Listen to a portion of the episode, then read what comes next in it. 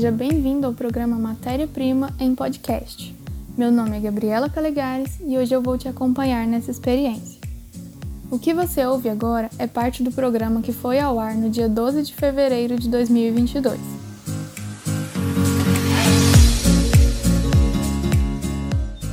Confira agora o quadro Fazendo Arte, apresentado pelos repórteres Robson Nogueira e Jade Vieira.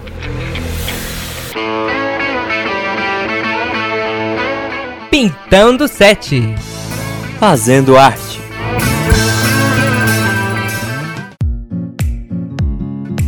Olá, ouvinte da Rádio Universitária 870AM. Aqui quem fala é Robson Nogueira e está começando mais um Fazendo Arte. Agora sobre o centenário da Semana de Arte Moderna de 1922. A minha colega Jade Vieira está com os convidados de hoje, os professores Décio Orlandi, graduado em Letras, Português e Inglês pela Universidade de São Paulo, possui mestrado em Letras e Linguística pela UFG e atualmente é doutorando na mesma instituição. E Stephanie Godoy, graduada em Artes Visuais pela UFG, mestranda em Emerging Technologies and Education pela Universidade de Ciência e Tecnologia de Miami e atualmente trabalha como professora de artes e história da arte. Ouvinte, você está sabendo que amanhã marca o centenário do início da Semana de Arte Moderna? Ela teve a abertura dia 13 e encerrou dia 17 de fevereiro de 1922. O objetivo era de mudar a arte brasileira e o conservadorismo recorrente na época. O evento ocorreu no Teatro Municipal de São Paulo, nos dias 13, 15 e 17 de fevereiro. Contou com a participação de escritores e artistas plásticos, influenciados pelas vanguardas europeias, foram de encontro a uma estética conservadora que estava em alta na época. Boa tarde, eu sou a Jade Vieira e estou com, com os professores Décio e Stephanie. Sejam bem-vindos ao Matéria Prima. Décio, você poderia, por favor, explicar como melhor como que surgiu a ideia para a Semana de Arte Moderna? Teve alguma coisa que influenciou, algum acontecimento especial? É, como que eles tiveram essa ideia? É bom a gente lembrar que o mundo estava passando por uma série de transformações nessa época, né? A, a Primeira Guerra Mundial tinha acabado, né? Em, em 18 e a partir daí o mundo se nós entendermos assim, Estados Unidos e Europa, estava vivendo um, um, uma situação completamente diferente do que tinha acontecido até então. Né? O mundo estava numa, numa revolução é, cultural, né? Mas nós aqui continuávamos ainda, aqui no Brasil, continuávamos ainda numa coisa provinciana, né? uma coisa tradicionalista, afastada dessa realidade. Então, na verdade, o que aconteceu? é, brasileiros que iam para a Europa depois da Primeira Guerra Mundial, ou que estavam lá durante a Primeira Guerra Mundial e voltavam para o Brasil, acabavam trazendo esses movimentos de vanguarda, né? Que estavam acontecendo ali, que era muito diferente do que a gente conhecia aqui da nossa realidade, né? Então, esses, esses jovens, que eram geralmente jovens de famílias ricas, né, porque estavam na Europa, podiam estudar lá e voltavam para o Brasil, é, estavam muito insatisfeitos com a nossa realidade aqui. Então, na verdade, havia uma insatisfação muito grande desses intelectuais jovens, né, que tinham contato com a Europa, com os Estados Unidos, e, e que queriam mudar essa realidade no Brasil. E Stephanie, quem foram os artistas que, que participou da Semana de Arte Moderna? A gente não pode deixar de falar. Anitta Malfatti, né? Como o bem colocou, a exposição da Anitta em 17, eu sempre gosto de falar que foi a exposição de 17, porque ela tem uma exposição anterior que foi um fracasso, de, de um ponto de vista diferente. Mas a gente tem a Anitta Malfatti, Di Cavalcante. Dizem os bastidores que o Di Cavalcante foi assim, um grande entusiasta e um dos maiores é, incentivadores para esse evento acontecer, muito mais do que o Oswald Andrade. Uh, bom, então a gente teve Anitta Malfatti, de Cavalcante, Ian Almeida Prado, isso na pintura e no desenho.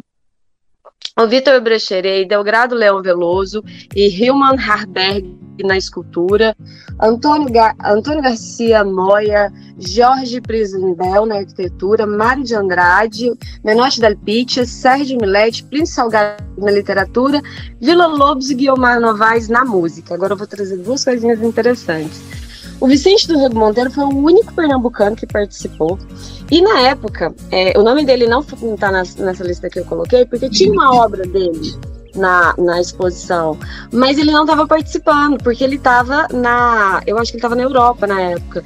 Outra pessoa que estava na Europa também era a Tarsila do Amaral, que também não participou. Muita gente acha que ela participou, mas ela não estava lá. E o Manuel Bandeira, que tem toda a, a, a eu acho que o folclore da história do poema Os Sapos, que uhum. foi vaiado. Mas não foi ele que recitou, porque ele estava em casa de cama, ele estava doente. Então ele não ele não estava na exposição, ele não participou do evento. Você está escutando o programa Matéria-Prima da Rádio Universitária 870M. Esse é o quadro Fazendo Arte e hoje estamos falando sobre o centenário da Semana de Arte Moderna de 1922. Estamos entrevistando os professores Décio Orlandi e Stephanie Godoy. Monteiro Lobato, um dos principais críticos da época, criticou a exposição de Anita Malfatti alguns anos antes. E dessa vez o escritor do sítio do Pica-Pau Amarelo não compareceu ao evento alegando problemas pessoais. Inicialmente, ouvinte, as novas formas de arte apresentadas não foram bem aceitas pela maioria do público conservador. Como foram as, as exposições desse evento? quais foram as exposições? Como, e também como que ela foi vista pela crítica na época? No primeiro dia, as pessoas não sabiam o que iam encontrar, né? No dia 13. Elas foram e ficaram pasmas, né? Ficaram. O que, que era aquilo? O Vitor Brecheret tinha exposto ali uma estátua chamada Cristo de Trancinhas, né? Que, que, que a, própria família dele tinha jogado fora porque achava que aquilo era demoníaco, era uma coisa absurda. Então tava lá no salão, as pessoas no primeiro dia elas foram levar esse choque, né? E aí no segundo dia, aí foi terrível, porque aí no segundo dia elas já foram para vaiar mesmo, já foram para para destruir aqueles loucos. Era essa visão do, do, do, próprio Monteiro Lobato. Eram loucos, eram pessoas que não sabiam o que estavam fazendo, o que, que era aquilo, né? É, é, uma, uma, uma, uma, estudante pintada de amarelo, não é? O que, que, é aquilo? A pessoa é doida. É o poema Os Sapos, que criticava então o, o grande ícone da cultura brasileira, que era o Olavo Bilac, né? que é no Rio, que representava bem o Rio de Janeiro, essa coisa do, do parnasiano, o poeta parnasiano, que era o príncipe dos poetas é, brasileiros e, e, e, aí no segundo dia foi terrível. O segundo dia foi assim, os estudantes saíam do Largo de São Francisco, faculdade de Direito, que fica do lado de lá do Viaduto do Chá, atravessavam o Viaduto do Chá para ir vaiar. Eles, eles compravam o ingresso para ir vaiar mesmo. Né?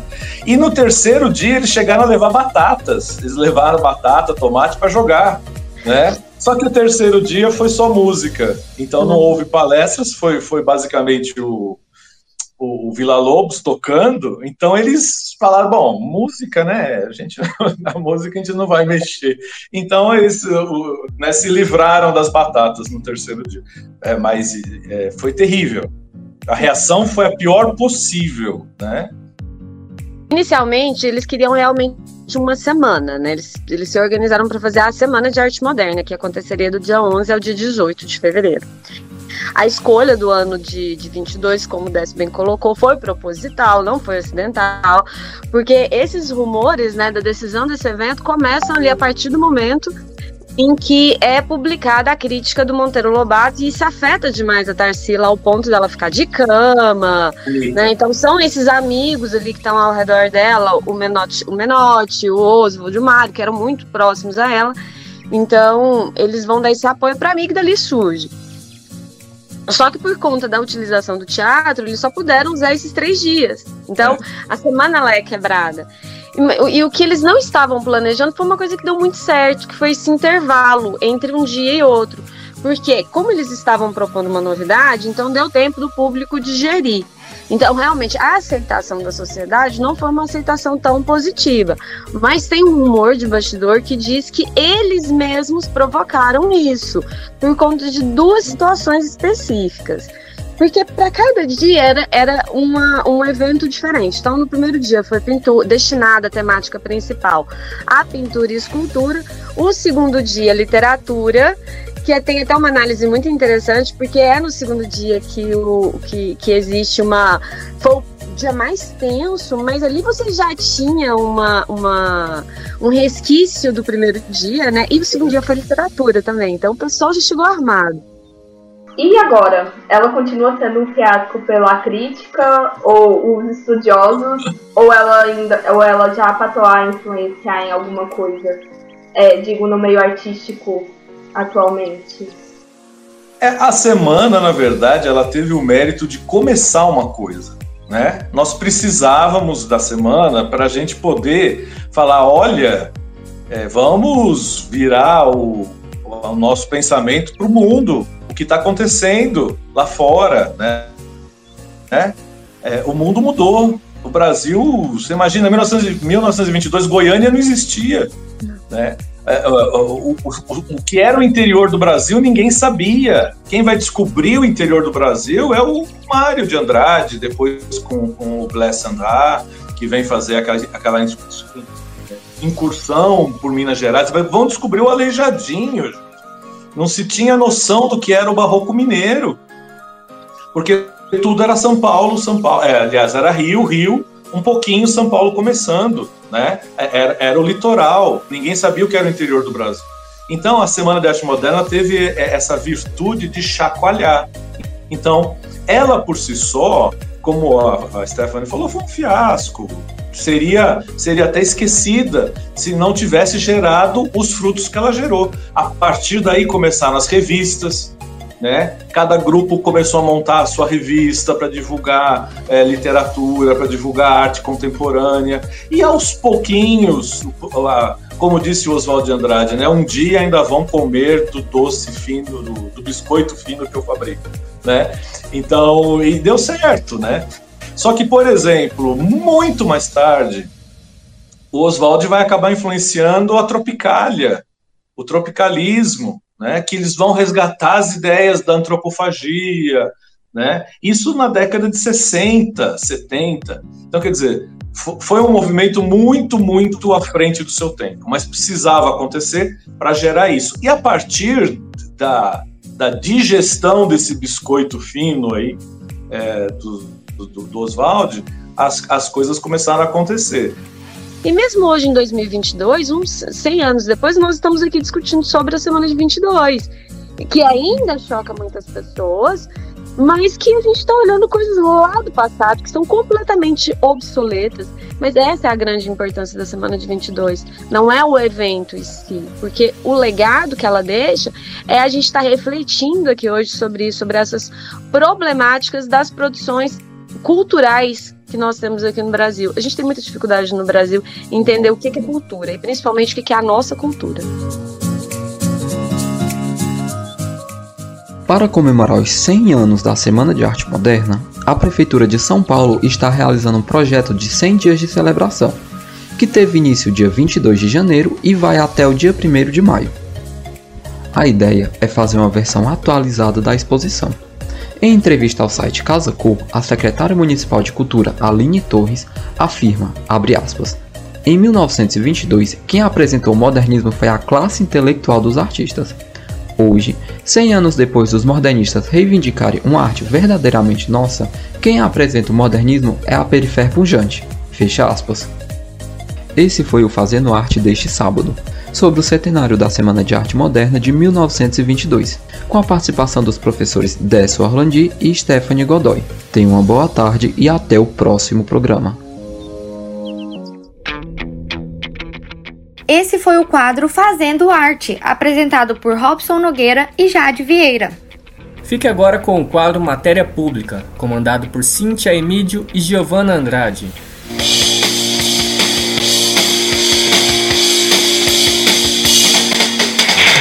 Matéria Pública.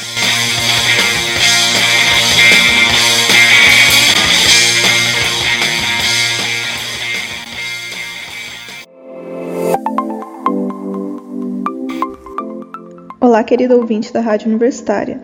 No Matéria Pública de hoje, vamos falar sobre a crise política entre Ucrânia e Rússia. Nos últimos dias, a possível entrada da Ucrânia na Organização do Tratado do Atlântico Norte tem gerado tensão. Enquanto isso, o Kremlin defende que o apoio da OTAN à Ucrânia constitui uma ameaça à Rússia. e tropas russas têm feito exercícios militares próximo à fronteira entre os dois países. Entretanto, apesar das alegações da OTAN, Estados Unidos e outras potências ocidentais, poucas informações oficiais que confirmem a possível invasão russa foram tornadas públicas. Vale ressaltar que várias bases russas estão presentes no oeste do país, justamente onde as ameaças estão concentradas.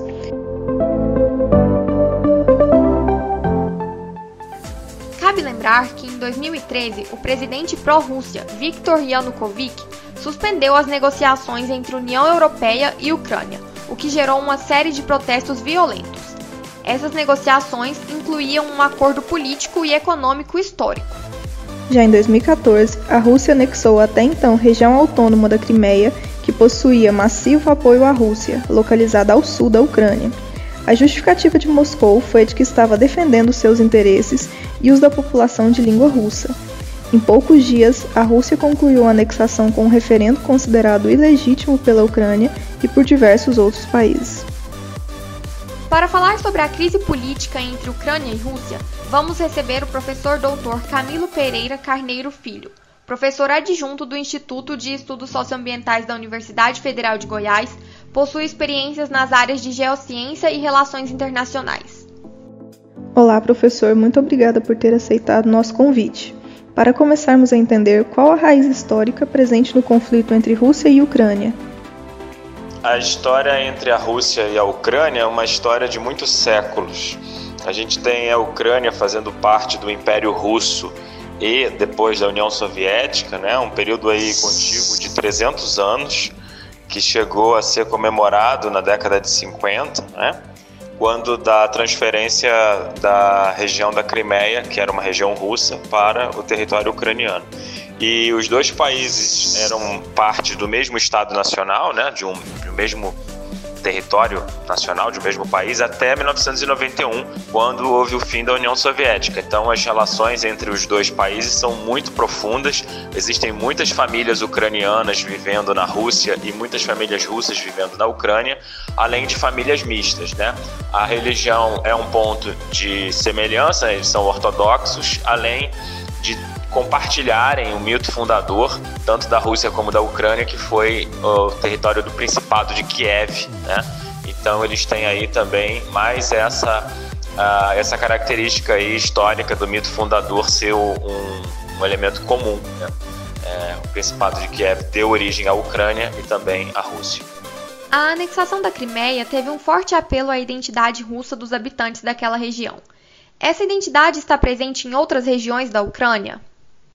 Sim, a gente tinha uh, a região da Crimeia com a população de origem russa, não é? Eu já mencionei que até 1950, a década de 1950, né, mais precisamente 54, a Crimeia era parte da Rússia. Como a Ucrânia e a Rússia é, faziam parte da União Soviética, a transferência desse território, né, uh, um mero ato comemorativo, né, da Rússia para a Ucrânia naquele momento não alterou muita coisa, mas depois de 91, sim, essa população russa permaneceu num território de outro país, que seria a Ucrânia, falando o idioma russo e tendo a cultura russa ali. Quando houve a invasão agora, recentemente, três anos atrás, ah, os soldados russos não precisaram disparar nenhum tiro, né? A gente tinha ali uma população já russa recebendo o exército da Rússia e aquela parte voltou a ser do território russo, né? Então, algo que é, ocorreu em 1954, né, que foi a transferência desse território para a Ucrânia, que hoje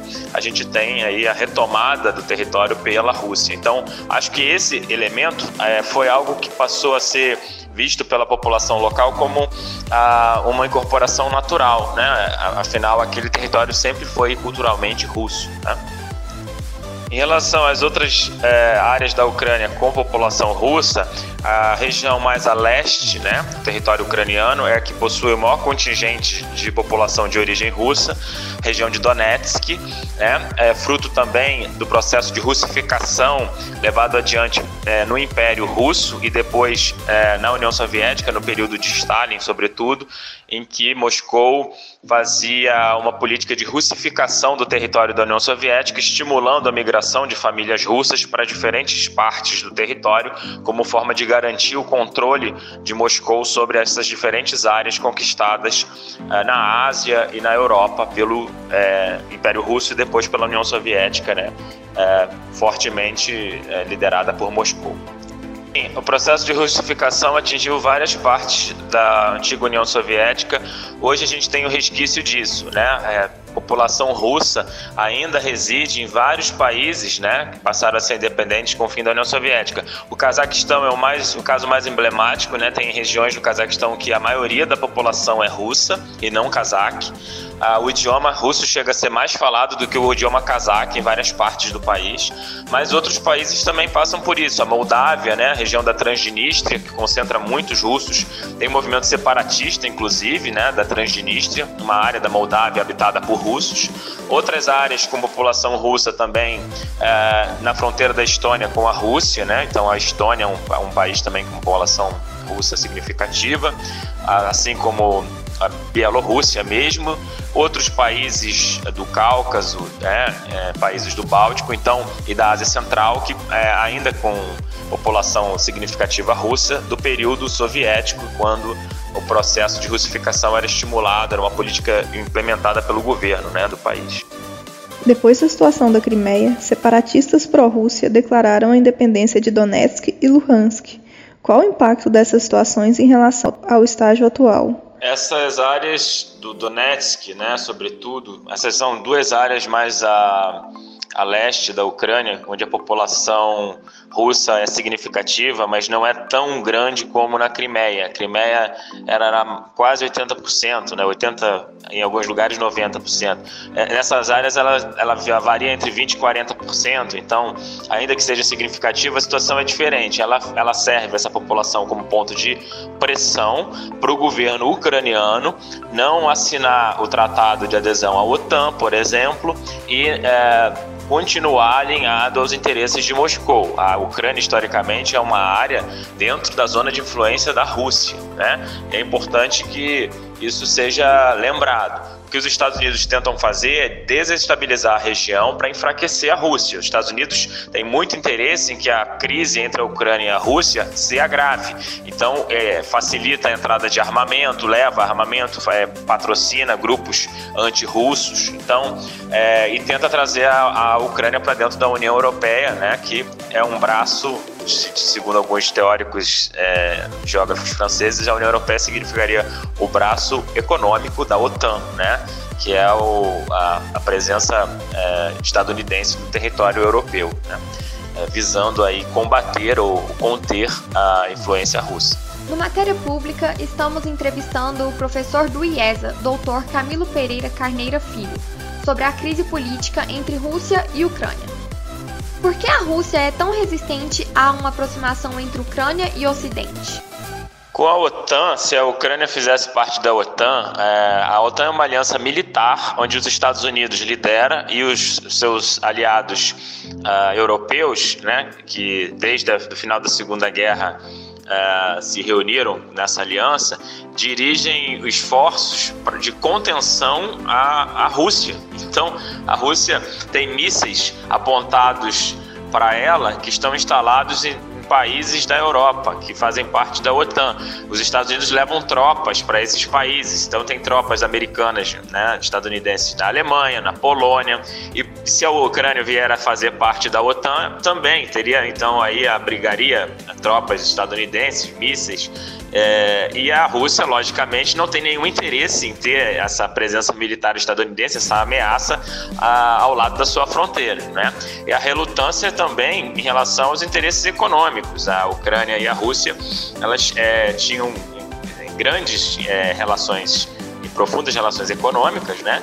E não há interesse nenhum por parte do, da Rússia que a, a Ucrânia deixe de fazer é, parte da sua área de influência para se tornar parte da área de influência da União Europeia, né? sendo então satelizada por outros países que não a Rússia. Né? Seria então transferir a influência econômica da Ucrânia, que hoje é com a Rússia, para a Alemanha, por exemplo. Qual o papel dos Estados Unidos em toda essa situação? Dois pontos a serem mencionados. A Rússia tinha acabado de fazer um gasoduto conectando o território da Rússia pelo mar Báltico uh, até a Alemanha, ia exportar bastante gás para a Alemanha para outros lugares da Europa.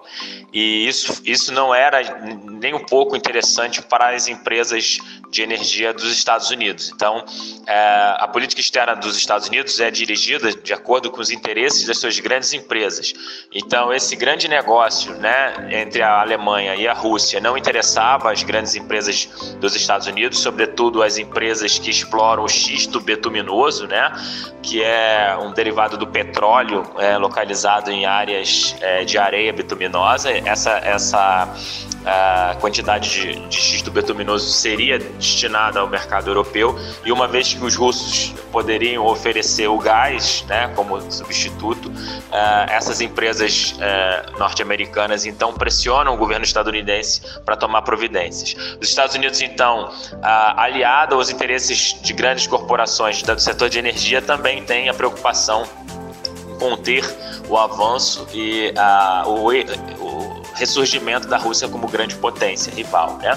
É, então, a contenção, historicamente, vem sendo realizada pelos Estados Unidos, é, desestabilizando áreas ao redor da fronteira da Rússia, né? seja na Ásia, seja na Europa.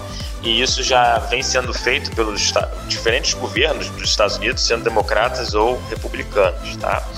Ah, outro ponto interessante é que o filho do presidente Biden possui é, negócios, ele, ele é representante de uma empresa de gás da Ucrânia, né, que também teria aí interesses é, em que o, as relações entre a Rússia e a Alemanha não fossem é, favoráveis, não, não tivessem êxito. Né.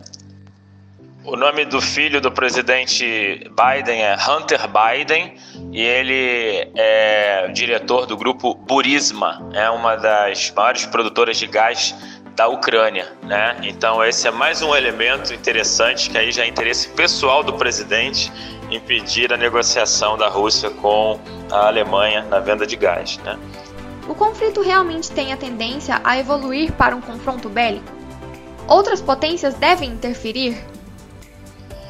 O conflito já ocorre na, dentro da Ucrânia, né? com os grupos pró-Rússia e os grupos pró Ucrânia, dentro da região de Donetsk, a região no leste. Isso já vem ocorrendo. Agora, uma, um conflito armado entre o exército regular da Rússia e o exército regular da Ucrânia é algo que a União Europeia e o, e o governo Vladimir Putin estão negociando para evitar. Né? É algo que o governo russo não deseja, mas é, é, esse, esse período de instabilidade é o que é o objetivo dos Estados Unidos. Então, manter esse momento de tensão e instabilidade, prolongar esse, esse período e essa instabilidade é o objetivo final dos Estados Unidos, né? Porque o que os Estados Unidos desejam, o governo Biden deseja, é instabilidade na região entre a Ucrânia e a Rússia para impedir esse avanço, esse crescimento das relações entre a Rússia e a Alemanha, entre a Rússia e a União Europeia, no fornecimento de gás. Né? Importante lembrar que a Rússia é a segunda maior potência militar do planeta, né? só perde para os Estados Unidos, e ela tem profundas relações econômicas né? É, com a China. Então, é um conflito é, muito pouco provável de ocorrer por conta do poderio militar da Rússia, é, com apoio chinês, né? E os Estados Unidos então tenta pressionar, né, a, a situação para que ela se mantenha instável e, e para que a, a Rússia acabe se afastando, né, da União Europeia em termos comerciais e, e econômicos. Quais as tendências a partir de agora? Agora a gente tem que aguardar as negociações entre a Rússia e a União Europeia ah, o gasoduto Nord Stream, que é o gasoduto que leva gás da Rússia para a Alemanha pelo mar, né? Ele já está pronto, ele já poderia estar funcionando e só não começou a operar por conta do impasse existente na fronteira da Ucrânia com a Rússia. As eleições na Ucrânia vão decidir o futuro do país, se vai manter esse uh, afastamento em relação à Rússia com o atual presidente, né? Ou se vai haver aí a, re, a retomada de um governo favorável às relações com a Rússia. Então a gente tem que aguardar as eleições na Ucrânia e se o próximo governo for alinhado a Moscou, as coisas tendem a, a ser mais tranquilas e, e o risco de um conflito diminui. Se houver um novo presidente mais favorável à aproximação com a União Europeia e a um afastamento com Moscou, a tendência é a situação de tensão é, se manter na região. É só mencionar que o governo Zelensky é um governo é, diferente, porque o Zelensky, o presidente da Ucrânia, ele não é um político tradicional, ele, é ele era um comediante, né, um produtor, diretor de cinema, e que se candidatou e venceu as eleições uh, da Ucrânia, o que demonstra a falta de confiança e a descrença na classe política tradicional por parte dos ucranianos, né? E o Zelensky talvez não tenha a habilidade política e a experiência necessária para gerir uma crise dessas proporções. É, o seu mandato vai até 2024. O entrevistado de hoje foi o professor do Instituto de Estudos Socioambientais da UFG, professor doutor Camilo Pereira Carneiro Filho. Professor, obrigada pela participação e obrigada aos ouvintes pela companhia. Até a semana que vem. A apresentação do Matéria Pública de hoje foi comigo, Cintia Mídio, e com Giovana Andrade. Obrigada a todos que nos ouviram e até semana que vem. Esse foi o Matéria Pública, apresentado por Cintia Emídio e Giovana Andrade.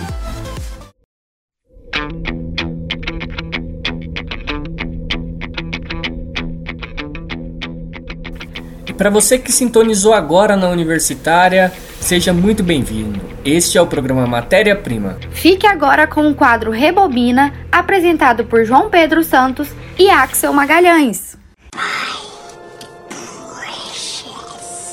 May the force be with you. Bond. James Bond. Rebobina. O cinema em detalhes.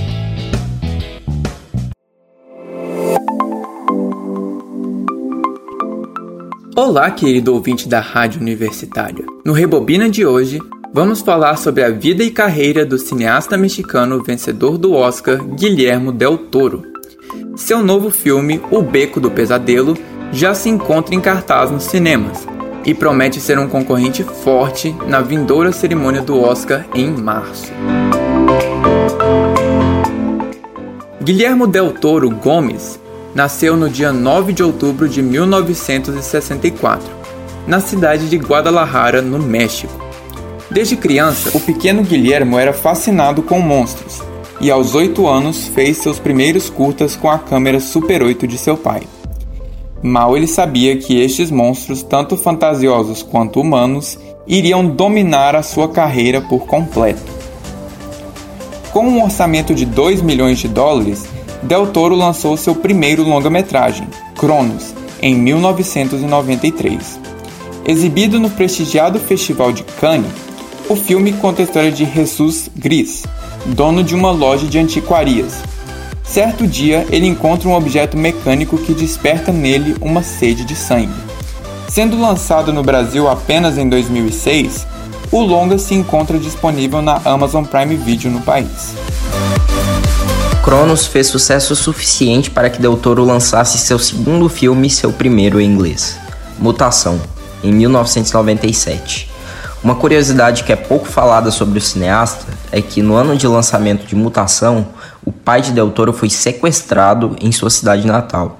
O diretor contou com a ajuda do cineasta aclamado James Cameron, responsável por filmes como Titanic e Avatar, para pagar o resgate do pai. Após Mutação, Del Toro lançaria em 2001 o suspense gótico A Espinha do Diabo, ambientado no período turbulento da Guerra Civil Espanhola. De volta à sua língua nativa, o diretor consegue construir uma metáfora brilhante e aterrorizante a este conflito político, e acabou ganhando o respeito de vários críticos internacionais. Em 2002 e 2004, o diretor mexicano traria sua visão monstruosa para as massas, através de adaptações de quadrinhos que podem ser familiares para você, caro ouvinte. Blade 2 e Hellboy. O primeiro filme, uma sequência do longa protagonizado por Wesley Snipes como o caçador de vampiros titular, foi considerado muito melhor do que o original, destacando a direção de Del Toro como diferencial de Blade 2. Já Hellboy, que conta a história de um demônio que derrota forças sobrenaturais, fez sucesso suficiente para dar origem a uma sequência, também dirigida por Del Toro, intitulada Hellboy 2: O Exército Dourado, lançada em 2008. A sequência também fez um enorme sucesso, arrecadando quase o dobro da bilheteria de seu antecessor. Mas antes da sequência de Hellboy, Del Toro lançaria o filme que iria colocar seu nome no mapa. E tenho quase certeza que você ao menos já ouviu falar sobre ele, caro ouvinte. O Labirinto do Fauno. O longa-metragem de fantasia, lançado em 2006, foi um dos mais aplaudidos na história do Festival de Cannes, onde a primeira exibição terminou com 22 minutos consecutivos de aplausos. Dá para imaginar um filme sendo aplaudido por mais de 20 minutos? Além da recepção em Cannes, O Labirinto do Fauno foi o primeiro filme do diretor a receber um reconhecimento na cerimônia do Oscar.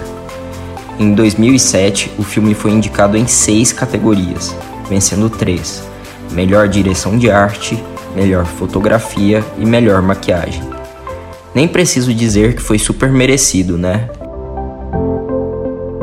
Até agora, O Labirinto do Fauno foi o último filme de Del Toro em espanhol. A partir de 2013, com o blockbuster de aventura Círculo de Fogo, o diretor investiu completamente em Hollywood, resultando em filmes bem recebidos pela crítica e público, como o romance gótico A Colina Escarlate, lançado em 2015. Com o investimento em Hollywood, Del Toro viu uma oportunidade de expandir o seu público, criando uma trilogia de séries de animação para a Netflix, chamada Contos da Arcádia. A trilogia, composta dos títulos Caçadores de Trolls, Os Três Lá Embaixo e Magos, fez um enorme sucesso com a criançada e com os adultos também, culminando em uma conclusão em forma de filme intitulada Caçadores de Trolls: A Ascensão dos Titãs, lançado em 2021, também na Netflix. Em 2017, Del Toro lançaria o filme que finalmente lhe renderia não só uma, mas duas estatuetas do Oscar: A Forma da Água, uma história de romance e fantasia ambientada durante a Guerra Fria. O novo filme de Del Toro já nasceu aclamado, sendo exibido no Festival de Veneza e vencendo o principal prêmio do evento, o Leão de Ouro. Ao ser lançado nos Estados Unidos em dezembro de 2017, o filme foi muito bem recebido pela crítica, que considerou A Forma da Água como o melhor trabalho do diretor desde O Labirinto do Fauno. No ano seguinte, o longa-metragem liderou as lideranças na cerimônia do Oscar, totalizando em 13 nomeações. Das 13, o filme venceu em quatro categorias, incluindo as duas principais da cerimônia: melhor filme e melhor direção. Se você ainda não viu esse filmão, ele se encontra disponível no Star Plus no Brasil. Quatro anos depois, em 2021, Del Toro lançou seu filme mais recente nos cinemas, O Beco do Pesadelo, que já chama a atenção por não conter nenhum resquício da fantasia que marcou seu trabalho anterior. Pelo contrário, os monstros que povoam a nova obra do diretor são 100% humanos, o que acaba por tornar o resultado final ainda mais impactante. O filme investe em uma atmosfera repleta de mistério, desenvolvendo seus personagens de uma maneira que te prende até o final Contando com um elenco excessivamente talentoso, O Beco do Pesadelo é um exercício bem sucedido de versatilidade para o diretor, que mostra segurança ao comandar seu filme mais realista até o momento. O filme já está em cartaz nos cinemas de todo o país. Tá achando que acabou? Ainda não. O diretor ainda tem mais um filme previsto para estreia em dezembro de 2022 pela Netflix. Uma adaptação musical animada em stop motion do clássico Pinóquio de Carlo Collodi. O filme tem sido um projeto bem pessoal para o diretor, que tem tentado produzi-lo desde 2008 e promete estar o mais distante possível da adaptação da Disney, em termos de tom. A adaptação, que conta com um elenco de vozes estelar na língua inglesa, irá ambientar a clássica história em um período de tempo bem inusitado, a Itália fascista de Mussolini, que fez parte das potências do eixo na Segunda Guerra Mundial. Bem interessante, né? Mal posso esperar para ver o que o diretor tem preparado para nós. Bom, caro ouvinte, chegamos ao final de mais um Rebobina, mas fique ligado, porque semana que vem teremos mais informações sobre cinema para você. Até a próxima! E esse foi o Rebobina, apresentado por João Pedro Santos e Axel Magalhães. Você ouviu o programa Matéria-Prima em podcast. Esse programa é resultado do laboratório orientado do curso de jornalismo da UFG, com produção geral de Fabiane Rebelo, Heloísa Caos e Isabela Lima. O Raio-X da Quarentena, por Camila Borges. Fazendo Arte foi feito por Jade Vieira e Robson Nogueira. Matéria Pública, por Cíntia Emídio e Giovanna Andrade. Falando sobre saúde mental ficou a cargo de Larissa Lucena e Camila Borges. O Rebobinando foi feito por João Pedro e Axel Magalhães. E o que rola foi feito por Larissa Lucena. Trabalhos técnicos de Adriana Silveira e DJ Coalhada. A adaptação é de Igor Barreto, Gabriela Calegares e Andrea Raiello. E a orientação é da professora Flora Ribeiro. E um agradecimento especial à Aline Hack, do Olhares Podcast, pela consultoria. Para mais informações, acesse o site da Rádio Universitária, radio.ufg.br e siga-nos também no Instagram, arroba matéria-prima UFG, tudo junto. Um forte abraço e até a próxima!